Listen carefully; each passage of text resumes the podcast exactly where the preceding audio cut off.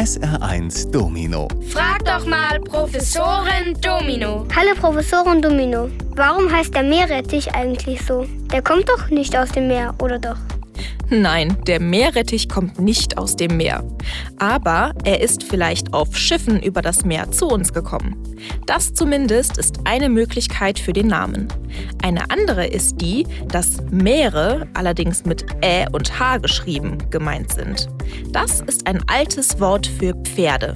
Also Pferderettich. Das würde passen, weil er so auch in anderen Sprachen heißt. Im Englischen Horseradish und im Französischen Radis de Cheval. Trotzdem ist eine dritte Möglichkeit für den Namen des Meerrettichs noch wahrscheinlicher. In einem Buch aus dem Jahr 1564 wird er nämlich mit dem lateinischen Namen Raphanus major versehen. Das bedeutet größerer Rettich. Oder eben Meerrettich. Nur eben Meer mit H. Aus dem H wurde dann wohl irgendwann ein E. Wie auch immer, die Bayern machen es sich leichter. Die sagen zum Meerrettich Krähen. Das kommt vom slawischen Wort für weinen, weil der Rettich so scharf ist, dass er einem die Tränen in die Augen treiben kann. SR1 Domino. Frag doch mal Professorin Domino. Hallo Professorin Domino. Stimmt es, dass schwarze Oliven einfach nur gefärbte Grüne sind? Und warum macht man das? Das stimmt so halb.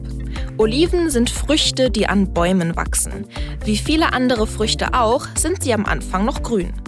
Erst wenn sie länger hängen, reifen sie und werden dunkler. Den meisten Menschen schmecken sie dann besser, weil sie weniger bitter sind und viel mehr Aroma haben. Deswegen greifen viele beim Einkaufen nach den dunklen Oliven.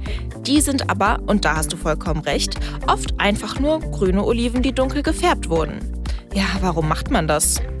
Für die Olivenbauern ist es einfacher, die Früchte zu ernten, wenn sie noch grün sind. Denn je länger die Früchte hängen, desto schneller können sie auch überreif werden und faulen. Also werden oft alle Oliven grün geerntet und dann zum Teil eingefärbt, weil sich die dunklen besser verkaufen. Das Doofe daran, die schwarzen Oliven sehen nur dunkler aus und schmecken aber wie die grünen. Wer also echte, reife, dunkle Oliven will, sollte beim Einkaufen ganz besonders gut aufpassen. SR1 Domino. Frag doch mal Professorin Domino. Hallo Professorin Domino. Haben Frösche Zähne? Ja, Frösche haben Zähne, aber nicht so, wie du dir das jetzt vielleicht vorstellst. Ihr Oberkiefer hat nämlich keine einzelnen Zähne, sondern eine einzige scharfe Kante. Die nennt man Grat. Das Wort kennst du von Bergen. Da sagt man zu der oberen spitzen langgezogenen Kante auch Grat. Mit diesem Grat halten die Frösche ihre Beute fest und befördern sie in ihren Mund. Zur zusätzlichen Sicherheit, dass die Beute nicht mehr aus dem Froschmaul entkommt, haben Frösche kleine spitze Fangzähne.